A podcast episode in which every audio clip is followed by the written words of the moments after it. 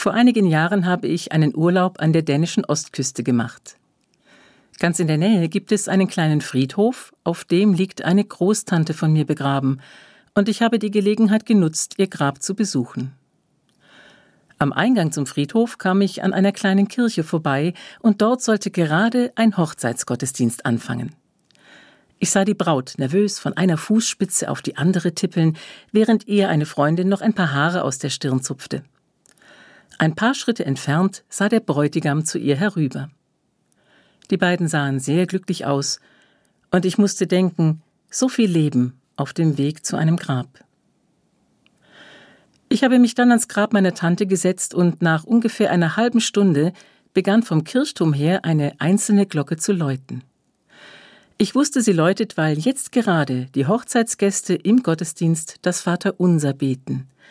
Und die Glocke hat das Gebet hinaus übers Land getragen, an diesem wunderschönen Spätsommertag von der Hochzeit herüber auch zu mir und zum Grab meiner Großtante. Meine Großtante ist 1945 auf der Flucht aus Ostpreußen in Dänemark in einem Flüchtlingslager gestorben. Sie wurde 58 Jahre alt. Begraben ist sie auf diesem Friedhof in einem besonderen Gräberfeld für Opfer des Krieges. Frauen, Kinder, Soldaten im Teenageralter. Ich habe vorher schon viele solcher Grabstätten gesehen, mit ihren gleichförmigen Reihen einfacher Kreuze aus Beton oder grauem Stein. Aber hier hier steht auf einem der Steine der Name meiner Großtante.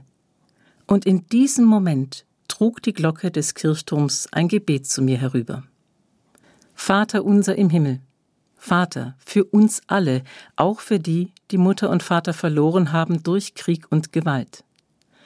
Dein Name werde geheiligt, dein Reich komme, und in mir betete es weiter, und nicht das Reich irgendwelcher Machthaber oder Despoten, die sinnlos einen Krieg anzetteln und meinen, dadurch ihren Namen unsterblich zu machen.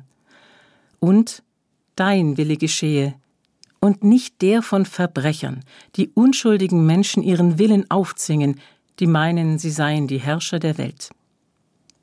Wegen Größenwahn und Machthunger irgendwelcher Despoten hat meine Großtante haben so viele Menschen auf der ganzen Welt ihre Familie und ihre Heimat verloren. Und was ich nicht begreife, bis zum heutigen Tag sind Tausende bereit, den Despoten dieser Welt nachzulaufen, ihnen die Treue zu schwören und sogar für sie zu sterben.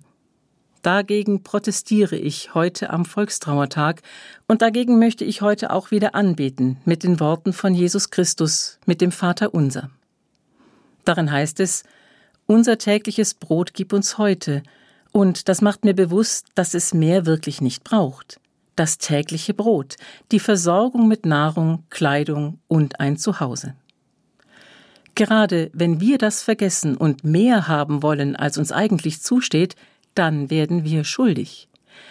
Wenn ein Volk dem anderen sein Land wegnimmt oder auch seine Ressourcen, oder wenn Regierungen oder Unternehmen andere Menschen billig für sich arbeiten lassen, dann bete ich, Gott, wecke uns auf, vergib uns unsere Schuld, wie auch wir vergeben unseren Schuldigern.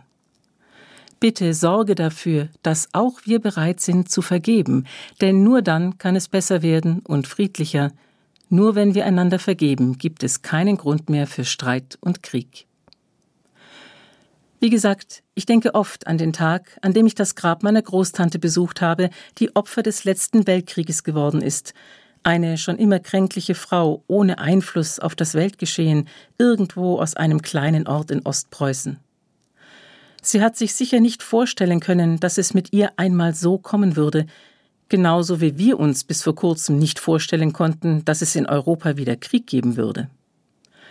Ich muss auch immer wieder an das Hochzeitspaar denken, das damals so fröhlich in die gemeinsame Zukunft gestartet ist, eine Zukunft, die aber immer auch ungewiss ist.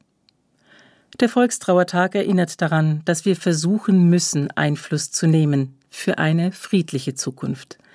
Und ich, ganz persönlich, höre im Herzen das Gebet von Jesus Christus.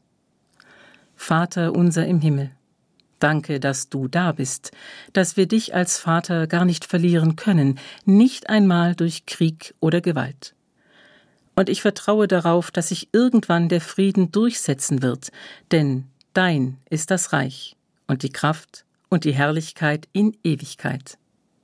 Amen.